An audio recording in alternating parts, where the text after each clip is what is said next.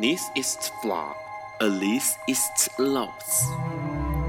尼采说：“没有事实，只有诠释。”幸好在本瓜的世界里，问题永远比答案重要。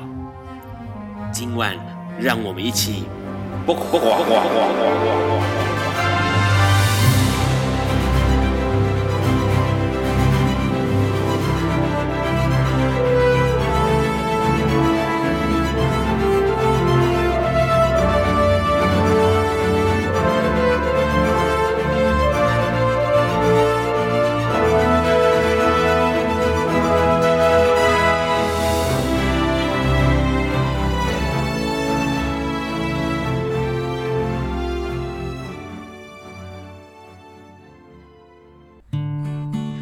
大家晚安。今天是二零一九年的六月十三号，礼拜四晚上九点钟，你所收听到的是《播瓜笨瓜秀》Live 直播，我是 Ron。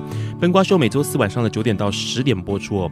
那你可以从中华电信的 HiChannel App 上面收听到。海外的朋友呢，你可以从笨瓜秀 FB 粉砖上面收看或收听到 Live 直播。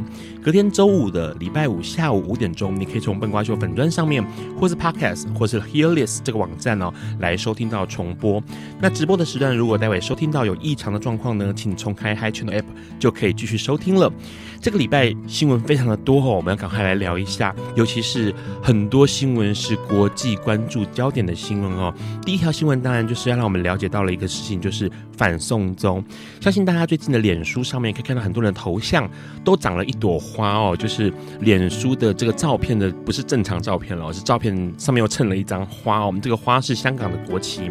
那为什么大家都把脸书的头像衬上了一个这样的框哦？那大家都强调反送中，到底反送中是什么哦？其实最近的新闻大家都可以看得到，香港不断的有一些呃示威或者是游行集结的情况发生。这样的事情呢，其实从九号开始，也就是六月九号就开始发生这件事情了。原因是因为呢，在我们过去有应该说过去台湾曾经发生过一个事情，这个事情是香港人在台湾这个地方，也就是呃二零一八年十二月在台北发生的一个事件。这个事件叫潘小颖命案哦，那这个潘晓敏命案呢发生之后呢，其实香港的女性潘晓颖来到台湾，然后呢却遭到了这个她男朋友陈同佳的这个杀害弃尸，以至于呢命案发生之后呢，这个男生潜逃回香港，然后呢这个直到二十天后，女生的。父亲向香港警方报案，然后才开始通知台湾的刑警，设法要找到这个潘小姐哦，她的遗体。那这个事情发生的这个状况呢，就让香港甚至是台湾，还有也就是中国，在了解说这件事情是不是应该要联合来做侦办哦，就是三个地区来联合的设法找到。我刚刚使用了地区哦，也就是说中国一直认为中华民国台湾是属于中国的，所以他们希望能够一起做联合侦办。因此呢。在这一次的六月九号，就送出了一个条例，这个条例叫《送中条例》，简称叫《送中条例》。它的全名是《二零一九年逃犯及刑事事宜相互法律协助法律修订条例草案》哦，相当长的一个条名称。那名称的内容可以看得到，包括逃犯，包括刑事事宜。互相相互的法律协助哦，也就是说，希望呢，未来的情况之下，如果假设在中国或者是在这个香港或者是在台湾发生的任何有关逃犯或者是犯罪嫌疑，都应该要被抓到，被遣送到中国来做侦办哦。那这件事情其实就相当的严重，怎么样说呢？这情况可以分成两个层面来说，一个是属于政治。政治性的，另外一个是属于非政治性的，跟商业是有关系的。那政治性的呢，也就是说，假如你今天不管在台湾或者是在香港，你只要有一些呃言行言论，或者是有一些行为被中国认定你有可能是这种，于是什么叛国罪啦，哦，或者是什么反什么什么政党什么什么纲领之类的罪行，你就可能会被抓去中国。那怎么抓呢？你有可能是。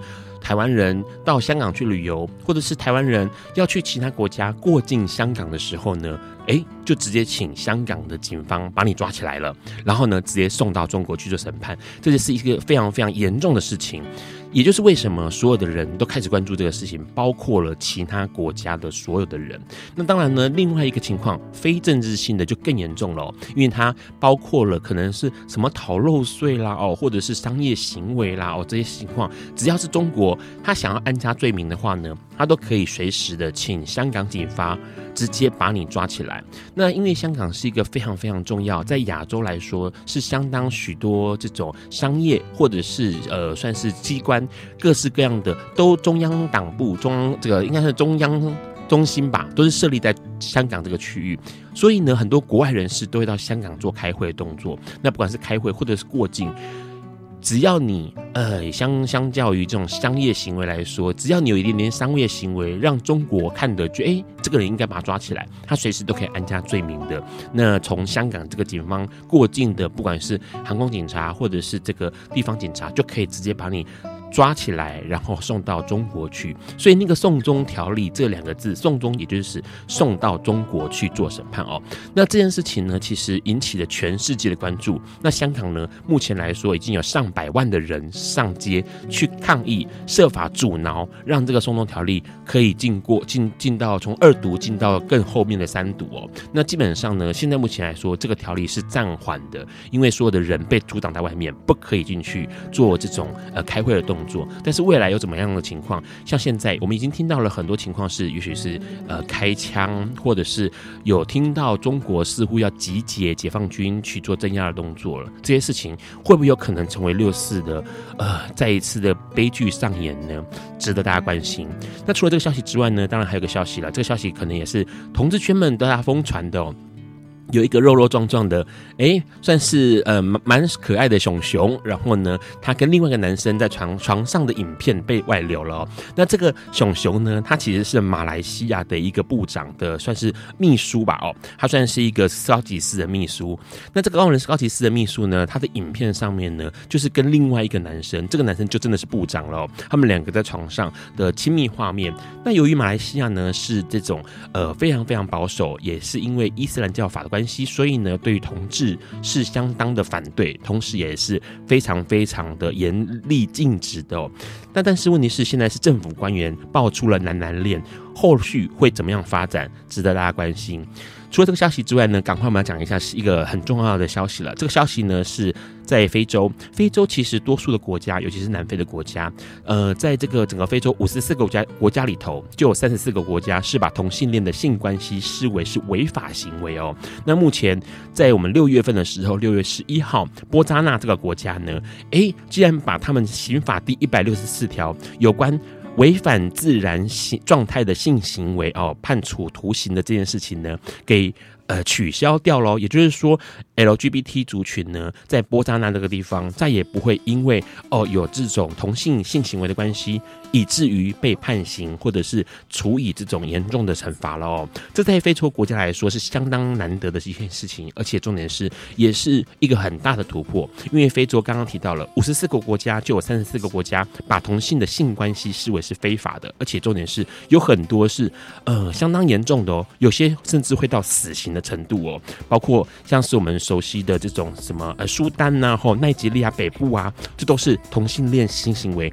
都可以是处以死刑的。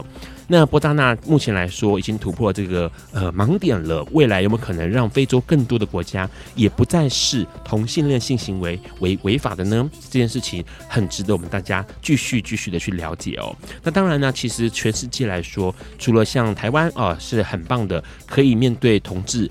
面对 LGBT 族群，可是呢，其他国家还是一样相当保守的。像波兰，波兰呢也是因为在六月份同志交月的关系，所以他们在八号的时候举行了同志大游行。那这个同志大游行呢，诶，在这个非常保守的国家里头，竟然还有五万人民众上街头哦。而且在他们这个国家里头，在野党的这个沙华市长、华沙市长，他也表示了对于同志的游行或同志这样的情况呢，是非常非常的支持的。因为他曾经就说到一件事情，说这个华沙他希望能够成为一个开放而且包容的城市。最重要的一点就是，并不是所有人都必须要参加同志游行，但是每个人都需要尊重少数族群的权益哦。这是华沙市长。也希望波兰呢，在未来 LGBT 的权益上面能够更进一步。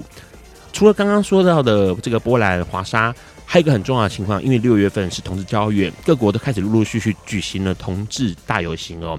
那当然最重要的也就是美国的洛杉矶还有纽约了。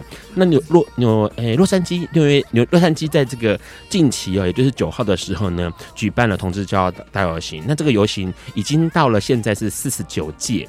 那呃，跟这个我们熟悉的十强事件五十周年的情况之下呢，四十九届的同洛杉矶同志骄傲大游行，当然就非常非常多人参加哦。那在这个游行当中呢，大家可以想象到的，因为刚好面对到五十周年了嘛，所以很多呃各国都去参加朝圣，同时呢，也直接点出了一件事情，就是他们认为。台湾在亚洲来说一直都是第一名的，就是对于这个同志，像是同志平权的灯塔这样是一个第一名的哦。那当然呢，未来是不是有可能有更多更多的国家去呃了解到同志不只是呃我们一般像我们这样说的一般人一样的性倾向之外呢，更重要的是如何尊重同志的权益，这是未来在游行的时候更想要诉求的方向。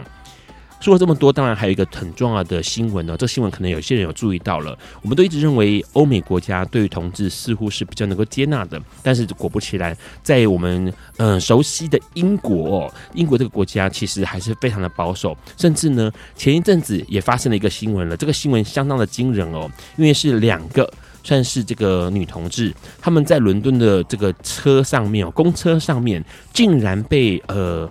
算是被人家看到说，哎、你好像是同女同志哦。然后呢，车上的乘客居然挑衅这两位女同志哦。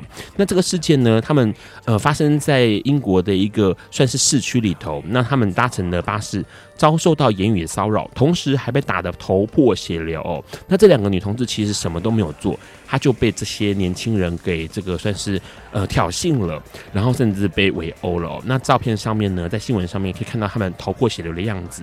这件事情其实让人家非常的震惊，因为说真的，伦敦一直自诩是 LGBT 的友善城市，但是呢，过去从二零一四年来说，二零一四年在伦敦发生的 LGBT 族群遭受到攻击的案件就有一千四百八十八件。那到二零一八年，这个 LGBT 社群遭受攻击的案件居然增加到了两千三百零八件哦，成长的速度居然是翻倍，在四年之内居然是翻倍哦。这在英国发生的，英国伦敦发生的这件事情可以看得到，其实很多很多人对于同志还是不够了解的，还是不能够用很尊重、很包容跟很接纳的方式面对同志族群哦。这件事情值得我们未来透过各式各样的，也许是行为，我们的。呃，po 文啊，或者是我们的分享，让更多人了解到这件事情其实是不可取的哦。包括像这样的歧视，或者是这样的伤害。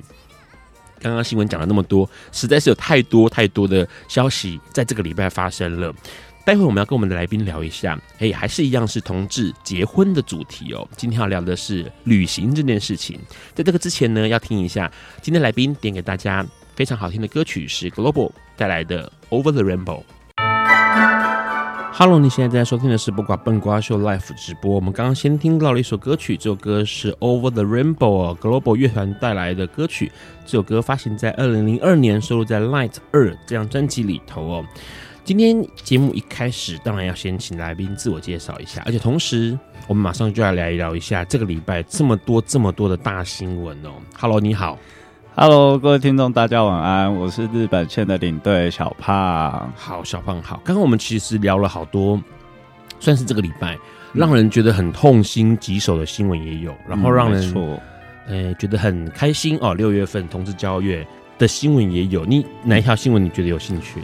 你说哪一条新闻我比较有兴趣吗？是。其实应该比起来的话，我或者比较关注的啦。我比较关注目前还是关于反送中这条新闻。为什么？因为这条新闻啊，关于正式性的话题会比较多一点点。因为我们看到日本的，呃，不是，不好意思，我们看到香港的缩影啊，不免会想到我们现在的处境。怎么说？就是觉得说，嗯，当以后。政府轮替等等之类的结果，我们也会不会所谓的一国两制下会沦为现在香港的这个情况？而且因为有很多香港的好朋友，所以其实我还蛮担心他们现在在香港的情况。对对啊，你刚刚说以后呃，假设台湾也变成一国两制，那对于呃，你觉得会对于台湾的民众们有什么影响吗？嗯，我是怕到时候。也会 像现在香港的情况，又不能结婚这样吗？对啊，就可能又会民主倒倒退十几年这样的状况，这个我比较紧张，会比较担心啊。因为我们看到很多例子嘛，各国就是呃面对到这种情况，尤其是一国两制，然后近年香港就很常发生，甚至到香港去呃旅行的人，然后是呃言论上面比较呃主张民主自由，嗯，是，然后就莫名其妙失踪。哦，之前杂志社的社长啊，什么之类的，一大堆人，就是哎、欸，然后甚至像前一阵子也是一样，好多的那种呃，算是主张自由民主的人啊，嗯、他们都会对被中国盯上嘛。对啊，而且因为我有中国朋友，基本上在中国的话，他们言论还是相当不自由，包括一些关键字啊等等的，其实都没有办法被搜寻到或被使用到，会自动被掩蔽、维尼吗之类的。就是你会搜寻不到的，对了。对对对对，他们说好像像像现在反送中这种情况发生，嗯，香港的很多讯息当然就传不到中国去嘛。对啊对啊，甚至是收不到了。台湾好像也出现这种这种状况了。中天青的某某新闻台可能会做这样的，对，新闻连结都被拔掉了这样子。对啊，整个都搜寻不到。所以其实关于。刚才五哥报报道这么多新闻里面啊，其实我比较担心的是这一点。而且其实这件情况，啊、像刚刚提到了，其实反送中有个很大的状况，是因为香港真的是太多地方的转机点了。没错，嗯、啊，比如说你想到的，有可能欧美线很多都会去在香港做停留嘛，转机、嗯。没错，嗯，那那个动作可能就会变成是我资料，你看转机搭乘飞机出入境，就一定要看你的身份资料。是啊。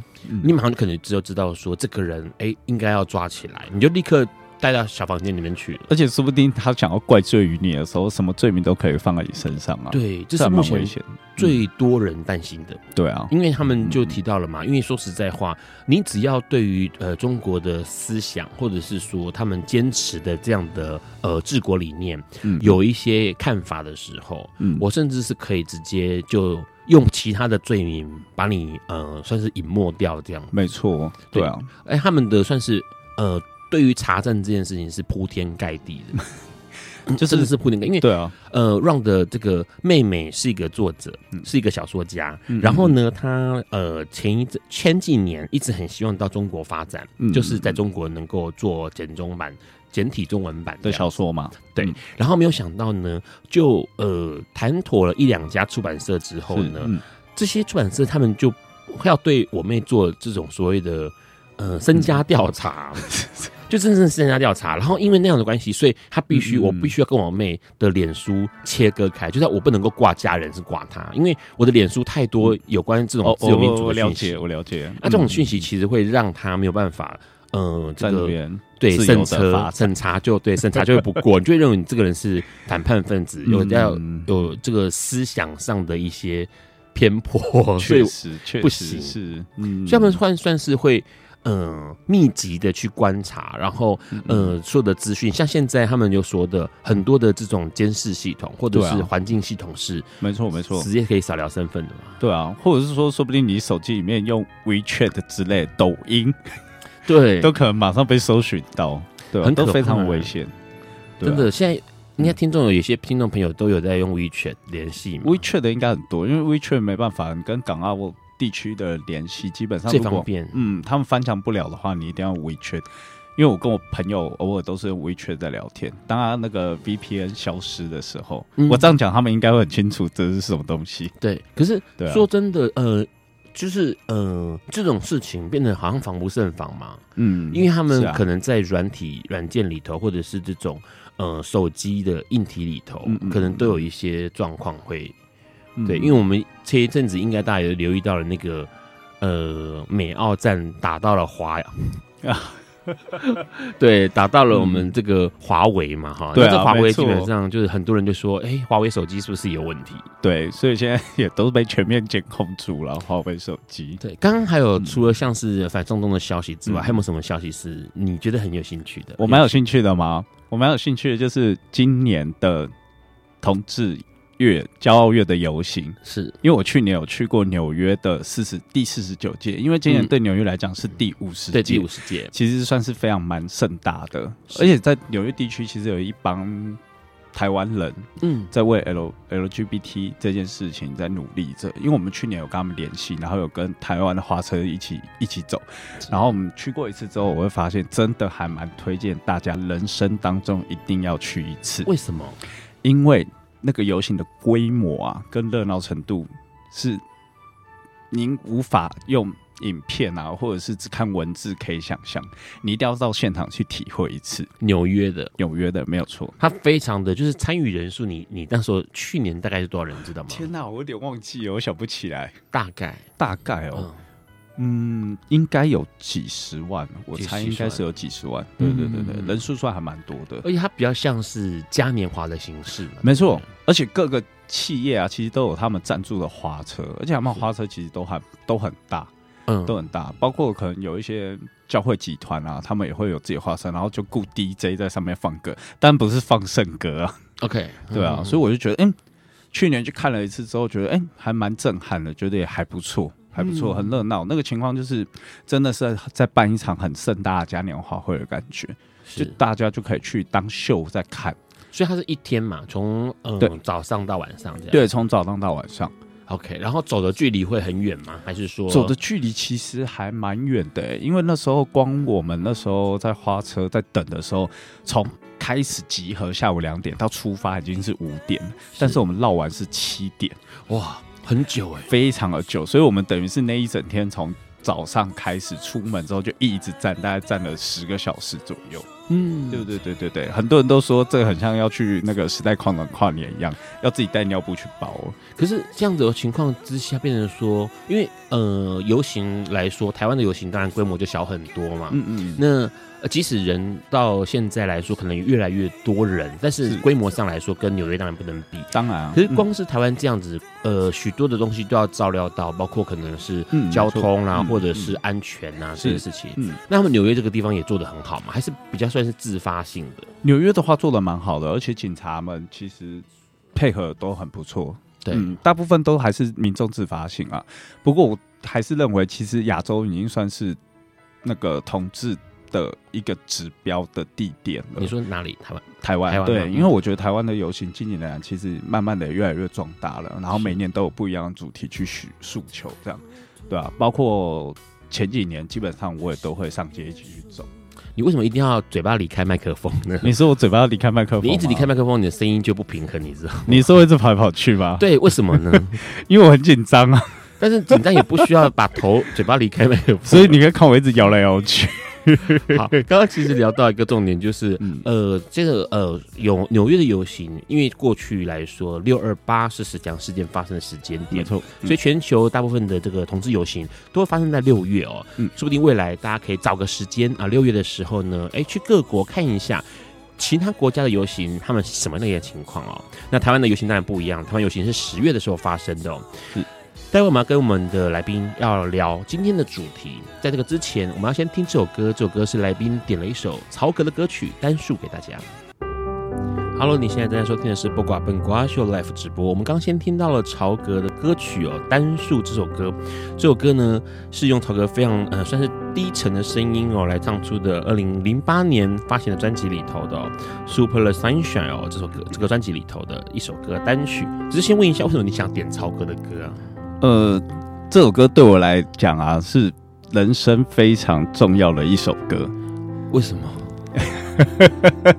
这个适合在这边讲出来吗？当然可以啊。笨瓜秀从来没有什么禁忌的。因为这首歌，呃，对我来讲算是一个人人人生蛮大的转转折啦。因为我们以前小时候啊，会去 Funky 玩。那 Funky 通常放完快歌之后，它就有一段慢歌的时间。对。对，然后那时候我就是跟我现在的另一半，对，在那一首快歌放完，然后扭动自己的身躯之后，他放的第一首慢歌就是曹格的单数。OK，所以这首歌对我来讲算是一个蛮重要的记忆点的一首歌。那你知道曹格是严重的恐同者吗？但是 好了，好了，因为我们就 其实我以前很喜欢他啦，只不过他开始这样的时候，就也慢慢冷冷落掉这个人了。好，不过基本上歌曲来说，对于小胖来说是有很重要的回忆哦。今天要提到小胖的原因，是因为呃这一系列关于五二四同婚的主题里头，当然一路上讲了很多，哎，为什么要结婚？结婚要准备什么？以及结婚之后要面对的各式各样的柴米油盐哦，甚至呃这个律师们啊，吕秋远律师也来聊了聊了结婚要注意的法律情况哦。那一直到现在呢，就要聊到结婚了之后要去呃，也许度蜜月，或者是给自己跟另外一半一个。特殊的旅游行程的话，应该怎么安排哦？所以今天来聊一下蜜月这件事情。小胖做这个算是旅游业，对不对？是，没错。你是什么日本线的？对，日本线的领队。领队，领队是指带着台湾人去外国的，去外国的。对对对对对。那导游是什么？大家都以为领队导游好像是一样的，但是领队的的基本定义就是带国人出去外国旅游，然后导游的话是带。外国人在岛内旅游叫做导游哦，是这样子的，对，没错。可为什么不是两个都领队就好了？如果两个导游就好了？因为这样他可能会搞搞不清楚啊。有导游的感觉有点像是在地伴游的感觉，所以他是留在在地带着外国人进来，或者是在地然后带着原本自己国内的哦朋友们旅游这样的感觉。对，OK。嗯，所以你算是领队，对，领着人带出去。那这个事情做多久了？就是你做领队这件事情做多久了？基本上领队这个职业对我来讲啊，大概不到两年左右。不到两年了，嗯，对，但是因为我旅行社的经验大概是四年左右的经验，OK，所以之前不是日本，哎，之前不是做领队，是。是在旅行社里头，对，我是旅行社里面的内勤，可是因为内勤的时候，我们平常在做做一些团体的时候，偶尔也会带团出去，哦，okay，偶尔偶尔也会跟着带团出去，就是有有点像是像是助理的角色，嗯，就是出去当行政啊，帮忙一些 background 后后后面的事情啊。是这样子的，然后后来之后再去自己考领队的执照，是不是？没错，后来就是考到领队执照之后受训，受训完之后就开始很幸运的，没有多久就投入了这个行业。为什么说很幸运？是因为很多竞争者吗？还是应该是说啊，现在考照的人非常多哦，考到当领队的人很多，考到的非常多。但是你要想，一家公司怎么可能会让一个毫无经验的人去？挑战自己公司里面的客人，这样有点像砸饭碗。尤其是像现在啊，基本上很多工作都很饱和。那其实像顶对这个世界来讲的话，也是工作人数也越来越多，越来越饱和。对啊，所以说我还蛮幸运，就是考到照，大概过两三个月开始，有人就愿意用我，然后就开始去实习。实习之后。自己就上阵了，这样子，嗯、然后夯不隆咚，现在也快两快有两年了。所以你一开始当领队就是日本线，是？为什么不是其他线？因为我大学是读日文的。OK，对，嗯、就是是有点像学语言上的优势。对对对，学以致用。但是其实 我们在大学的时候，基本上还是有你玩四年啦，开心的玩，然后开心的学习。当然还是过了，过了之后，然后就开始从事一些相关工作，然后相关工作一直在。带过来之后，还是对旅游这一块工作是有初衷跟热情的。什么热情啊？就是旅游这一块。旅游这一块应该是说，嗯，我自己的个性来讲的话，我是一个非常喜欢旅游的人。Okay. 那自己喜欢旅游的话，为什么会想要把它当工作？因为很多人都会把自己的兴趣拿来当工作嘛。但是其实我们后来才会发现，自己的兴趣、喜欢的东西跟工作其实根本就是两回事。而且有可能因为工变工作之后讨厌这个兴趣了。对 对对，呃、很多人听到说：“哎、欸，你下次要去哪里玩？”我说：“日本。”他们说：“哈，你去不腻啊？”对，基本上日本就是这样，非常有魔力。你即使工作去的再多次，你私下再自己去那种感觉都不太一样。对，因为之前、啊、呃，Run 在很久以前曾经在旅游业工作过哦，是啊，不过基本上是做、嗯、呃内部做杂志，嗯，了解。然后那时候当然就会上一些课，是内部的人会跟我们聊、嗯、呃关于旅游的经验。然后就那时候就有一个资深的长官就说一件事，他说全世界有一个国家。去了之后，你还想去第二次的，而且对所有的人来说都一样，不管你是亚洲人、欧美人都一样。就有个国家是你去了会想要去第二次的，嗯嗯嗯，那个地方就是日本，没错。好，那有一个国家是你去了一次之后就再也不想去第二次的。你说不想再去第二次吗？对，是哪里？让你猜。天哪，这也太难了。而且重点是我后来发现，这好像是业界大家都知道的答案。你说业界大家都知道这个答案吗？公认的答案。就是你去了一次就不会想去第二次，而且对于全世界所有人都适用，是吗？那对于各位听众有，有没有什么提示可以让我顺便一起猜一下？他也在亚洲，他也在亚洲吗？嗯是我们很熟悉的地方，我们很熟悉的地方，那就是台湾嘛？不是，不是啊！台湾其实外国人很喜欢呢。对啊，因为我想说，台湾那个外国人来台人数非常多啊。那就是我们刚才提到了某一个具有十亿人口的地方吗？也不是，不是，也不是，不是，那也太难了吧？好，韩国。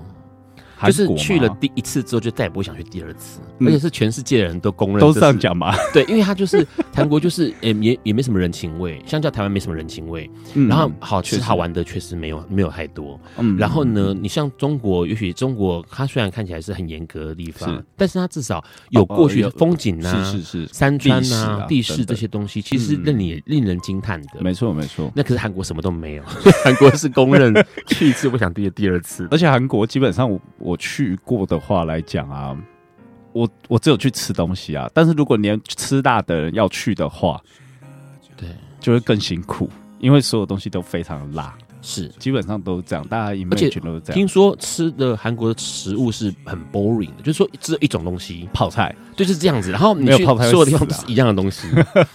啊，说吃到第二天、第三天之后，你就觉得我要回去了，我受不了了。对对对对，没错。OK，大概是这样。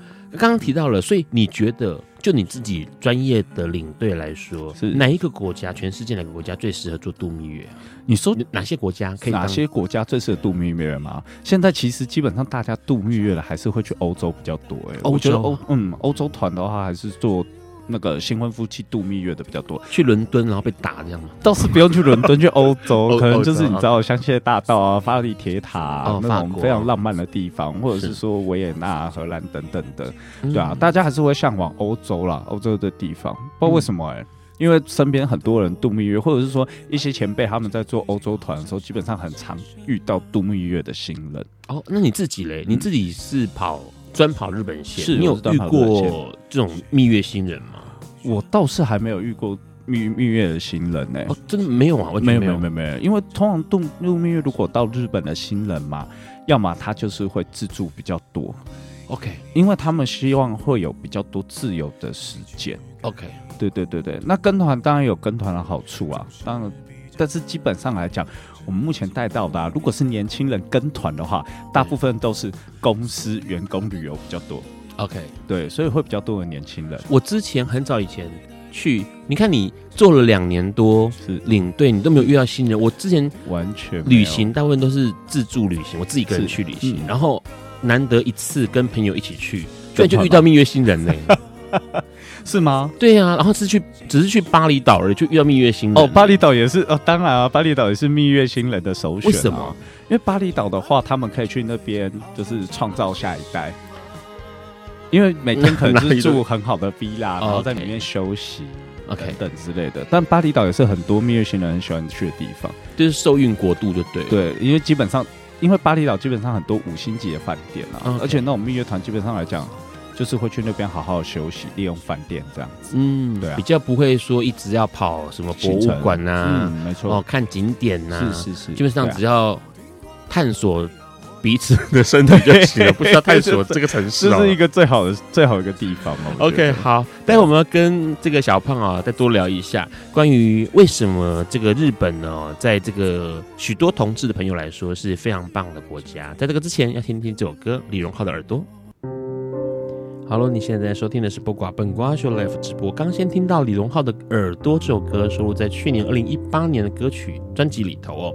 那刚我们先跟小胖聊到一件事情，就是关于蜜月新人。不过你自己知道，你虽然没有带过蜜月团哦，但是你的公司里头没有呃，像是给蜜月新人的一些福利啊，旅行的福利。基本上的话。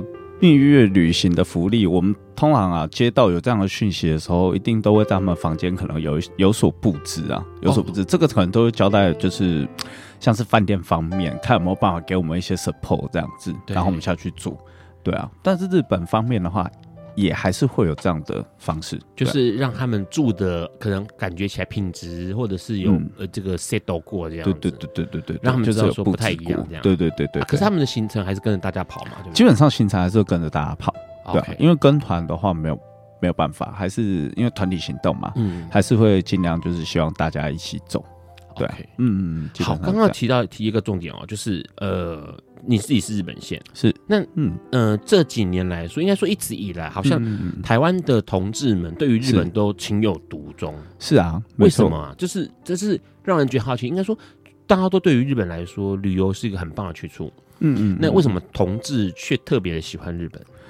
我觉得，我觉得如果各位同各。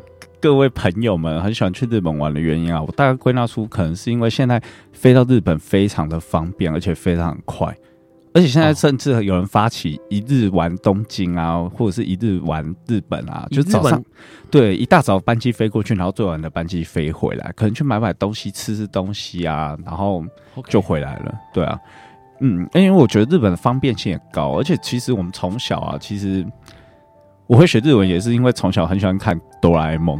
是看不是看 A 片哦，不是我们迷片这样，没有，我们从小还没有那么先进.所以只会看哆啦 A 梦，然后就觉得不管你电动啊、卡通啊什么东西，都是从日本来的，漫画啊什么都从日本来，你就会觉得哇，这国度真的是很想去见识看看，然后好想要学会他们的语言，知道他们在讲什么。对对啊，这件事情很很惊人哦，因为我们可能我们接触到的东西讯息比较多，包括电玩嘛，对。然后你永远都打不懂，搞不懂那剧情在干嘛，然后只能快按哈 A 或 B，一直按着按着按，一直按 跳跳过因为根本看不懂。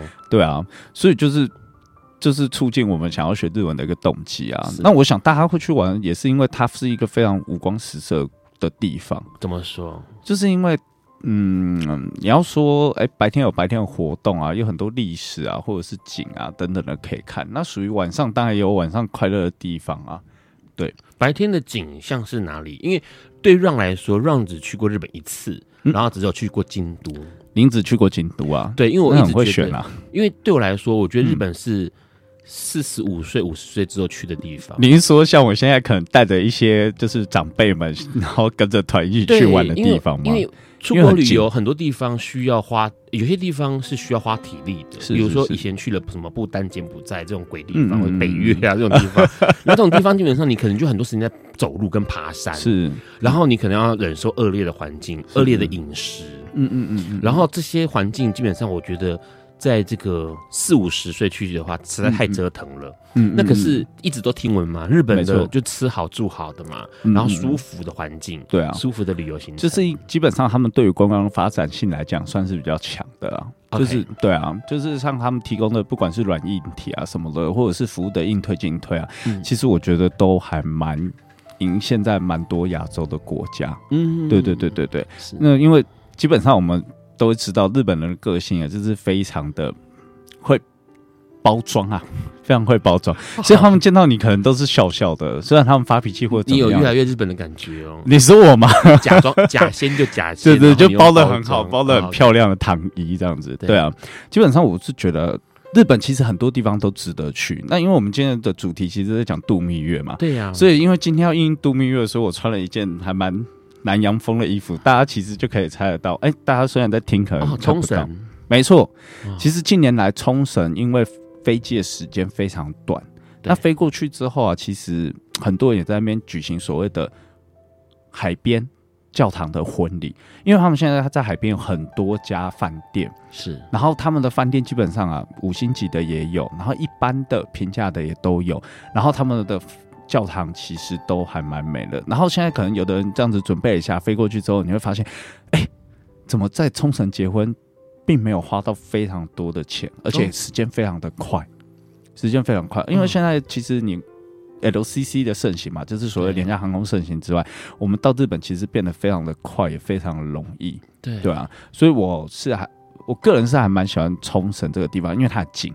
OK，之前不是就有新闻说，你从台北到垦丁，对、啊，比你从台北到冲绳还要久，对啊，对，所以您去过一次之后，你就会发现，哎、欸，冲绳真的是一个非常不错的地方，不错的地方，而且它其实海边非常的漂亮，等于是你可能一天办完婚礼之后，你剩下两三天可以在那边购物啊、观光都 OK，是，嗯，尤其是它现在中部开了一个新的 AEON Mall 之后，我认为它的购物这一块。已经算是越来越完备了，嗯、越来越完备。因为以前可能大家去就逛逛国际通嘛，逛完 Outlet 之后结束。对对啊，然后，可是日本这么多地方啊，其实我第二个推荐可以度蜜月的，对，可以比较度蜜月、适合度蜜月的地方啊，我个人小胖私心推荐的话是轻井泽。为什么？因为轻井泽这个地方啊，算是跟日本其他地方有点不太一样，有很幽静。因为日本，嗯，因为你我。记得我第一次到轻井泽这个地方的时候啊，我看到时候我以为我到欧洲了.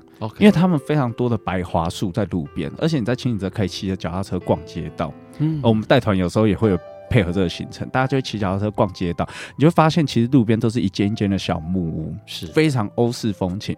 然后尤其是我第一次到了，呃，不，应该大家有听过。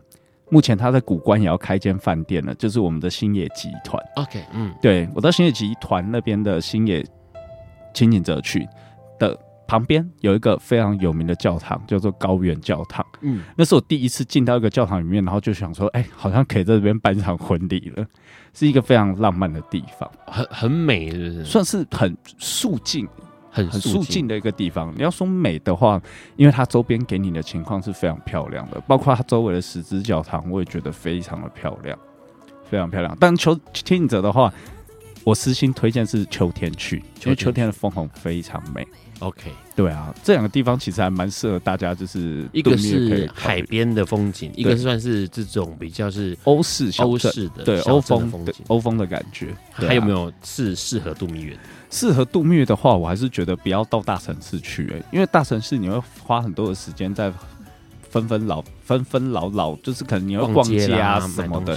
对，因为度蜜月这个地方，你应该是去走一走，看看风景，是等等之类的地方。对啊，其实如果真的要推荐的话，其实。我觉得北海道也还蛮不错的。嗯，刚刚也有想到北海道，嗯，因为北海道的话，整个来讲还是以自然、大自然的景观为主的一个地方。冬天好像可以看雪嘛，没错。春天可以看花嘛，春花秋哎，春花夏绿，秋风冬雪，就是北海道都有。对，北海道都可以看得到。好，刚刚其实哦，跟这个小胖聊了这么多是度蜜月的地方。那刚刚其实有提到同志，同志有没有什么景点是你？呃，可以推荐去的，毕竟有很多同志听众，所以我们要顾虑一下大家。哦，了解了解。基本上啊，嗯，我觉得日本啊，要这样讲好像不是特别的好哎、欸，因为我觉得这是一个分手圣地哎。好，分手圣分手圣地，这个这个适合推荐单身的同志朋友好吗？单身的同志朋友，好，除非你家的另外一半愿意让你去见识一下，好吗.因为我觉得日本的。三温暖跟发展场，基本上台湾如果有三温暖跟发展场，也都是从日本过来的。我觉得日本真的是一个很奇妙的国家，因为大家平常啊看起来啊都是被衬衫包住啊，然后每天非常的严谨在过生活。但日本人在两种状况下的时候会特别解放自己，出国，对。他们出国超夸张的，我觉得他们只要出国就是变了一个人，完全你觉得完全不敢相信，除非因为他他讲的是日文，对对对对，就觉得这个是疯女人，是疯男人，对对对对对，因为他们在国内过得比较压抑的生活，他们一出国之后，你知道就很像大解放一样。对，这个我在台湾的酒吧看过蛮多次的。那第二个就是，呃，就是一些深色场所了，深色场所也是从日本开始先发发起了之后。然后慢慢的延伸到可能亚洲的像台湾啊等等的地方，所以我觉得生日场所你可以去见识一下，看看里面到底在干嘛。但是有没有办法把持住，就要看个人的功力了。好的，是对啊，推荐的分手景点哦。待会我们要请小胖再跟我们聊一下关于这个旅行这件事情。在这个之前，我们先听这首歌，防弹少年团带来的《Boy with Love》。爱因斯坦说。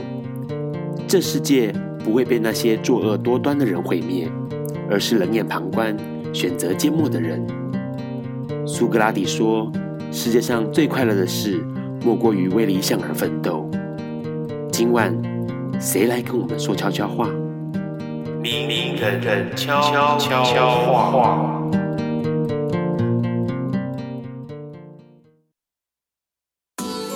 位笨瓜秀的听众朋友们，大家好，我是路德协会的森杰 Paul。最近的生活里，我体会到不要太轻忽自己的价值，即便有很多人不喜欢我们，不要失去相信自己的纯真。我们每一个人都有很多的创意，很多的幽默，还有可爱、被爱的一面。我们需要努力的去珍视它，也学习跟这样的自己和平共处。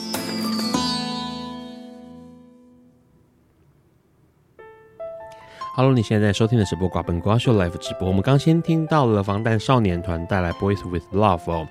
刚刚我们先跟小胖聊到一件事情，就是分手经典。嗯、那当然，那个你说酒吧还有三温暖，酒吧会算是吗？酒吧其实还好，酒吧其实三温暖跟发展场对很厉害就对了。但是可以去见识一下。啊听说呃不太欢迎非日本人，是不是？就是好像。呃现在语言上面来说，呃、你说语言上面吗？对他听到说，哎、欸，你好像不是日本人，他好像态度上面就比较，嗯，会比较生硬一点。你可能在门外就会被挡下来，但是有一些慢慢现在其实外国人已经慢慢变多了。那他们为了要就是有一些新的变化，那他们还是会接受外国人可以进去的。他们之前那么防外国人是为什么？呃，怕有的人在里面不知道该有的礼仪。然后，或者是说语言不通畅造成两个人会有冲突，是对，所以他们才会这么防外国人。所以这么防外国人去日本，其实有一些要特别留意的东西嘛，比如说像是刚刚说到，有可能当地会有一些呃潜规则。对，嗯，其实潜规则非常多。举个几个例子，让大家可能。虽然有些朋友去过日本很多遍，但是还是会这个去泡汤的时候把毛巾带下去之类的。对对对对对，这非常多，或者说，哎、欸，老王，我来帮你搓背之类的，很多。其实，嗯，近年来的话，其实我们带团蛮常发生的事情，就是客人因为到日本去，他会觉得每一样东西都非常的新奇，是，所以他们，而且现在因为。那个大家手机拍照功能非常好，所以他们会就是直接拍照。是对，其实日本啊，对于就是隐私的保护条例非常的重视啊。是，等于是你要拍人啊，拍什么的时候啊，基本上还是会希望先问过，寻得别人的同意会比较好一点点。OK，拍人的时候，拍人或者是拍店里面的摆设等等，都还是要先问过，说，哎、欸，不好意思，可以拍照吗？是对对对对，即使你不会说。话也没有关系，因为我们常常鼓励我们出去的团员都是说，其实世界上最通用的语言就是 body language。是啊，对，所以其实你只要拿出来你的手机，然后比比比个动作，然后比个 OK，他就会大概知道你要讲什么了。我有一个朋友，他母亲，他只会讲英文，讲 OK，嗯嗯，那他就可以杀价，可以做任何的事情。他的 OK，当他 OK 摇手的时候，就是不 OK。对对对对对，他居然就可以把东西在国外旅行的时候，把东西用杀价价格买回来。是是是，所以嗯，拍照不能乱拍。是是，还有什么？还有就是现在的话，其实很多地方也慢慢跟进了，因为这是我们台湾人出去的一个习惯了。OK，一个习惯，那是因为我们很习惯边走边吃这件事情。但是当你去日本的时候，你会发现，其实他们根本没有边走边吃这个习惯。对，对啊，他们就是边走边吃会造成环境的脏乱等等之类的。所以现在很多地方也渐渐发起了说，你不能边走边吃。像我们如果有去京都过的朋友就会知道，有名的锦市场是。现在也就是，哎、欸，你可能买的东西最好就是在店里面吃掉，不然就是带着，也没办法边走边吃。因为大家去过锦市场就会知道，整条路都马是卖吃吃喝喝的东西啊，很多人买了什么东西就直接边走边吃。是，对啊，所以其实这一点也要。通常也要注意一下，会比较好一点，点。因为让去了那个警示场，其实很多东西买了之后，其实呃很多人是站在店门口把它吃掉，然后再移动。是哦，所以不要这样边走边吃。对于他们当地人来说，会觉得说这个真的是很糟糕。对对对，比如说你吃个冰，然后走到人家卖那种干货的地方，然后你。你也知道，有时候人就是会不小心，虽然人都已经这么大了，但是就是会不小心啊，可能冰融化就滴上去。那滴上去之后，后面的人看到，可能他就不想买，是之类的。那除了这个之外嘞，不要边走边吃之外，好像台湾人会有一个坏习惯是。买东西之前都要捏一捏、摸一摸，然后掐一掐。日本人完全不能够容 容忍水果的部分而已啦，其他还可 OK，因为其其他还 OK。包括现在那种很多台湾啊，在夜市里面卖水果的，也说请别捏我，或者写 Don't touch me 啊。对对啊，大大部分他们对于水果啊，水果会比较是就是不希望我们用手先去碰过，就是眼睛看看，直接拿起来就买走了，这样子会比较好一点点。还有什么是你呃了解到的？常常国人去这个日本，然后会引起大家觉得这种潜规则。我觉得就是哦，大概还有一点就是，现在其实日本人也渐渐越来越多了。我也观察到这件事情了，因为他们其实以前啊，在街上，或者是说在公共交通工具上面，他们是不会大声喧哗。但是我发现近几年日本人也开始改变了，因为我们以前上电车啊都不敢讲手机啊，或者是讲话都非常小声。那因为我们我们大家有时候大家一群人好朋友出去玩啊，难免讲话就很开心啊，就是在电车上面讲话就很大声很热闹这样。然后那时候我都会想说，我就会站稍微远一点点，或者是劝导他们说，哎、你看。大家在车上都这么安静，所以大家讲话要小声一点点。但我发现近几年日本人也越来越在改变了，很多我们以前以为在电车上面不能做的事情，他们也都开始在做了。嗯，比如说是画。化妆啊，对对，我们以前不是都觉得人家在上面化妆很怪吗？对对啊，就是像诸如此类的事情会比较多吧。大家出去难免一群朋友可能比较兴奋的时候，就没有办法控制自己。是因为让去京都有个很印象很深刻，就是当然街道很干净之外，嗯，我去了一家那个算是百年的咖啡店，是在锦市场附近。是你可能应该知道，因为可能应该很多人会问你那个景点。嗯嗯。然后那个咖啡店很有名，嗯，然后重点是呢。它就是很高，算是高档的。嗯嗯嗯。那一楼大部分都喝咖啡跟吃点点，二楼可以用餐。嗯。然后那时候我们选择用餐，去了二楼。嗯。然后二楼很多客人没有坐，可是里面一点声音都没有，真的是一点声音都没有，就很安静啊。然后我们就开始要吃饭的时候，哎，刚好同事刚好一起去出差，同事，嗯嗯，他的另外一个朋友，一个女生朋友，刚好也来日本京都玩，是是。然后说要带他的小儿子，一个儿子来这边跟我们会面，是。然后我们就说我们在吃饭，他说那就过来。一过来之后，因为小朋友当然会吵闹，对，没错。然后现场我们就觉得自己变得很尴尬，因为现场安静到完全没有声音。对，他们楼上二楼是吃那种算是西餐，是嗯，你听不到。刀叉碰撞盘子的声音，没错，一点声音都没有，就是你不知道怎么办？你只要觉得好像打打一个喷嚏都会觉得很尴尬的感觉。对，然后没错，问题是那个小孩子来了之后，当然他就吵翻天。嗯嗯嗯，大概只过了十五分钟左右，还十分钟左右，嗯，整个二楼只剩我们这一桌而已了，全部都走了吧？对，全人全部消失。可是其实我们对于日本人的印象来讲啊，他们只要小孩子一吵闹，他们一定是会把他带离现场，不会放任由。他在现场继续吵闹下去。对，然后重点是因为那个女同事的那个同事的女生朋友，她基本上就是一个会放任小孩子随意让他要怎么样怎么怎么样就怎么样的人嘛？对，他可能会在地上趴着然后哭闹那一。是日本人吗？台湾人，台湾人。哦，是，就是对对对。然后所以 所以不是说台湾人不好，而是就是习惯性、民族性有点不太一样，就是会觉得小朋友这样子是没关系，小孩子嘛。对对对对。然后所以导致那个二楼的客人们就。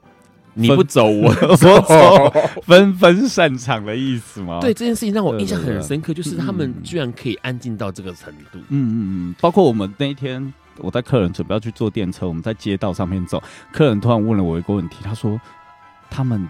为什么都不讲话？就大家默默的在街上，然后快速的移动到要上班的地方。是，然后我就说，哦，他们就自己坐电车来，然后去上班，所以不需要跟任何人讲话。嗯，对对对对对，就是这种感觉。他们就觉得他们在街道上快速的移动，然后都没人讲话，这件事一件非常可怕的事情。对，对，想当然，我们那组客人后来在电车上面就是比较热闹一点点。好，除了刚刚说日本旅行有些潜规则，可能是这个自己去旅行啊，或什么都要注意到。嗯、没错，跟。团旅行，像因为你是领队嘛，是带了国人去日本，应该有遇到很多状况，是你觉得，嗯、哎呀，这些人要是可以怎么样就好了。哦哦哦，对，跟团来说有什么要注意的事情吗？其实我觉得跟团来讲啊，它是一个适合你完全不用花脑筋去想。那你只要到了景点之后，我可能会跟你讲解景点之后，会让你有自由的时间去逛。其实我觉得跟团最重要的一件事情就是时间。那当然，其实我觉得近年来啊，跟团市场啊越来越多。旅行团嘛，越来越多旅行团。其实您去挑的时候，你会发现，现在国人旅行偏向的感觉就是，他们不喜欢走马看花以及急凑的行程，尤其是日本，因为日本已经大家是非常容易去的一个地方了。是，所以变成说在选的时候，可能就会稍微选一个悠闲一点点，然后可以在一个点真的好好看，好好去体验当地生活的行程。所以其实对我来讲，我觉得跟团，你只要基本上注意时间。守时，不要迟到。对对对，因为守如果迟到的话，对我们来讲，其实会 delay 到下一个行程。是，那有点像跟团，有的人喜欢跟团原因，就是因为他不需要花脑筋想，他就去放空，然后只要上车下车，然后去看看景点，然后去体验当地的美就好了。是对，其实所以对我来讲，其实带团啊，最重要就是其实保只要保持时间观念这件事情做好就 OK 了。没有那种。团客是跟你讲说，哎呀，那个领队啊，因为我这次来哈，要帮什么大姑姑啊买什么，当爸爸妈妈买什么，当阿婆买什么啦，这一定都会有。重点是什么时候可以去买呢？我们通常都会第一天就会先跟。每个那个来来参加，我们都讲贵宾嘛。我们说各贵宾，如果你今天需要买什么东西，你都先让我知道，因为我才有办法在后面的行程去想说，哎，哪一天你可以买到这些东西。所以基本上我们都去先设想好，如果你需要买药妆、要买电器、要买什么，我都会去跟你讲说，哎，这几天里面你哪时候有机会，然后在那个行程要发生之前，会一而再、再而三、耳提面命的告诉你说，你接下来可以做什么事情。是，对啊，因为免得到时候又没买到或者没逛到，然后就说我没有逛到。对啊，有的人如果没买到、没逛到，会闹出家庭革命。那 那有没有会脱队的？就是你这种有没有团员很常脱队，说我不想要参加明天的行程？是是是，基本上因为我们在带团的话，都是有跟着团的契约上面去走。那有需要推脱队贵宾的话，我们基本上会让他签一个自愿。放弃同意书，就是你自己自愿放弃这个行程。如果你在外面可能出了什么事情的话，我们没有办法担保这样子。那还是会有，还是会遇到有自己想要走自己行程的。那我们如果你愿意签这样同意书的话，我们当然也不能约束你啊。是对对对。所以刚刚其实听到一个重点啊，就是说，呃，今天如果假设是你想要放空，完全放空，是是是，不想要想太多的话，就可以跟团。对，那。呃，如果假设你今天想要自己安排，然后有一些这种、嗯、呃面对陌生城市的成就感的话，嗯、可能自己旅行会是好一点的。嗯，自自助行其实是一个蛮不错选择，而且其实现在来讲的话，日本的门槛没有那么高。那语言还是不通啊？语言不通的话，但是因为你基本上都看得懂，而且为什么亚美得啊什么之类的、啊，一哭吗？对啊，就是这一类的啊，就是语言不通。没有没有没有没有，其实现在日本已经来，现在来讲的话，日本现在有很多。会中文的人也越来越多，因为因应之前大陆观光客的关系，其实店里面会讲中文的人越来越多，而且好像都配、嗯、又会配那个中国的这种商，就是店店店员，对对，对，来服务中国人，没错，来服务就是会讲中文语系的人，是，所以其实你去都不用太担心，因为汉字都看得懂，唯独就是你可能要事前。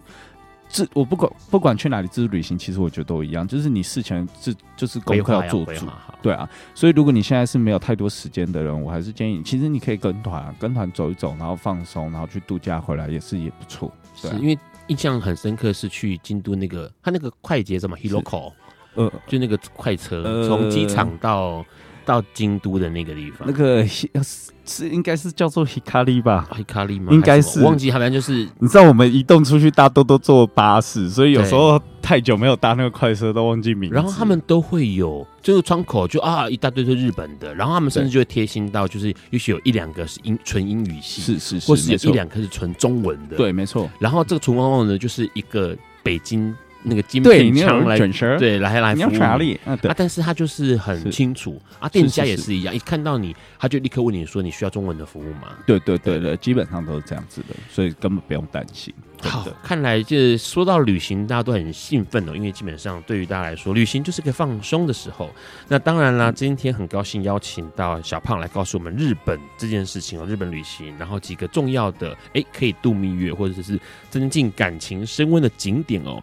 那下一周来宾呢，我们邀请到台湾的这个导游喽，要来告诉我们台湾哪些地方也是可以去做度蜜月或者是让爱情增温的景点。今天很高兴邀请到小胖，谢谢你。谢谢，晚安，谢谢拜拜喽，晚安。